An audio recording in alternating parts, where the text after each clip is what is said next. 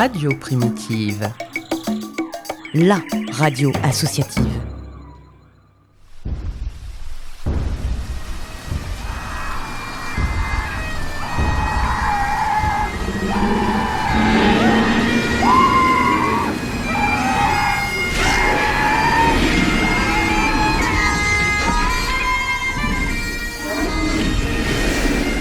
Jurassic Park, le format court qui t'en dit long sur la préhistoire de tes artistes préférés.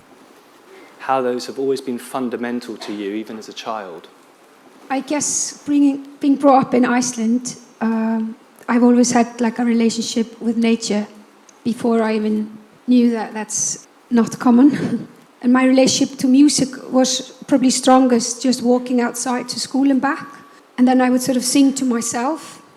And so very quickly I started mapping out my melodies to landscapes so I I can sort of talk about this now uh, like that, but at the time, obviously, I just thought it was it was very matter of fact, kind of common.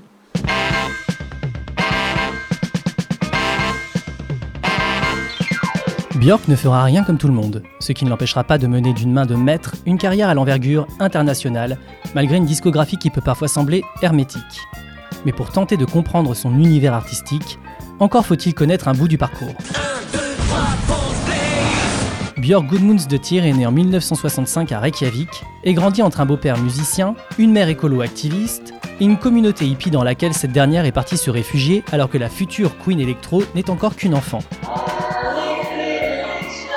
Elle passe son enfance dans les considérations New Age et écolo en vogue dans les années 70, ce qui développera chez elle une sensibilité, une curiosité et une compréhension du monde rare et inédite. Elle développe très tôt un amour inconditionnel pour la musique et étudie à sa demande le piano classique et la flûte dès l'âge de 6 ans à l'école Bar à l'école Barnamusi Scully de Reykjavik. En 1976, l'école donne un spectacle. Björk y interprétera une reprise de Tina Charles, I Love to Love, titre alors numéro 1 des charts islandais.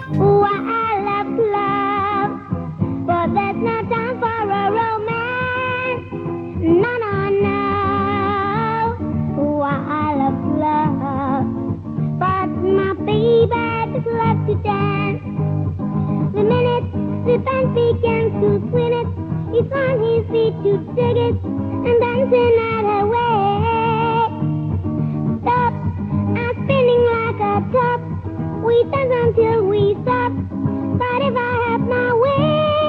La fillette impressionne son auditoire, si bien qu'un professeur qui avait enregistré la prestation prend la décision en totale autonomie d'envoyer une copie de sa cassette à la seule station de radio islandaise de l'époque.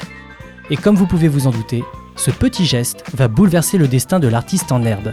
La RUV diffuse l'enregistrement et hasard des coïncidences, sérendipité ou un responsable de chez Falkin, version islandaise d'IMI, avait l'oreille collée au poste ce jour-là. Surpris de la prestation délivrée par l'enfant, il prend contact avec sa famille afin de leur proposer un record deal. Entendez là, va sortir un disque. Toute la petite famille est alors embarquée dans la fabrication de ce qui va devenir le premier disque de Björk, ou Babsi, surnom et pseudo utilisé un temps pendant la production de l'album.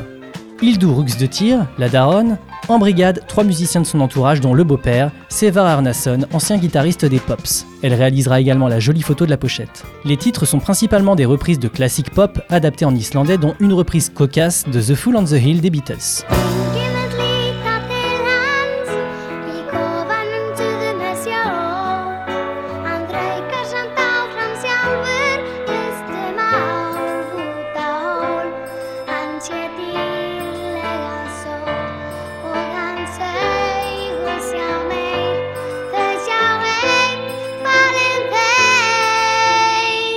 Traîne également quelques compositions dont une piste instrumentale entièrement composée par Björk herself. Je répète, une piste instrumentale entièrement composée par Björk toute seule. La galette, garnie de 10 titres au total, sort en décembre 77 pour les fêtes et s'intitule sobrement Björk. Édité en cassette et vinyle sur le territoire islandais, il s'écoulera à 7000 exemplaires et sera classé disque d'or quelques semaines après sa sortie. La jeune fille est alors âgée de 11 ans. Je répète, 7000 exemplaires vendus sur le sol islandais, disque d'or, 11 ans, entre nous. Qui peut se vanter d'avoir accompli un tel exploit C'est dur, dur être bébé. Ah oui. Emballée par tant de succès, la Falcon lui propose d'embrayer sur un second disque, ce à quoi elle répondra Merci les gars, c'était bien sympa le disque d'or, tout ça, tout ça, mais non. Björk, qui désormais n'est jamais là où on l'attend, décline l'offre et préfère se concentrer sur la composition de ses propres titres. Je répète Et jamais 203 Elle dira d'ailleurs à ce propos Ça m'a fait drôle de sortir un album qui disait Björk dessus et ce n'était pas mon travail. J'avais collaboré et écrit une seule chanson, mais je me suis en quelque sorte promis que je ne referai plus jamais ça.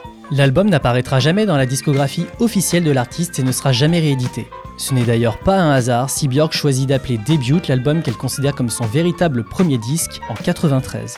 Le précieux est devenu collector, vous vous en doutez. Un exemplaire original vaut en moyenne la coquette somme de 2500 euros. Coffee Noga. Suite à ça, Björk choisira une route alternative, celle du punk, au sein du groupe Spit and Snut. S'en suivront une multitude d'autres groupes, projets, collaborations, mais encore une fois, ça pourrait faire l'objet d'un, voire plusieurs épisodes. Je me garde donc l'envie de vous spoiler. Le moment est venu pour moi de me taire et de vous laisser en musique, avec le titre d'ouverture de l'album, Abarada, Aba, Abrarin, Abar... Je vous reçois 5 sur 5 Arab Adren Gourin.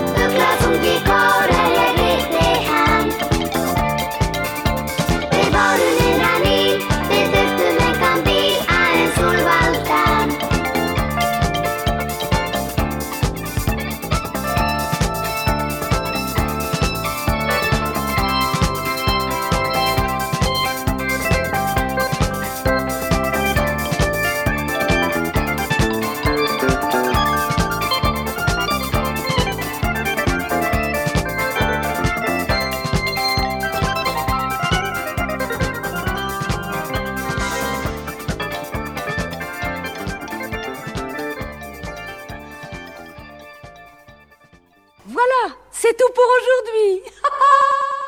Vous venez d'écouter l'épisode 8 de votre mini-série de l'été Jurassic Park. À la semaine prochaine, et d'ici là, prenez soin de vous.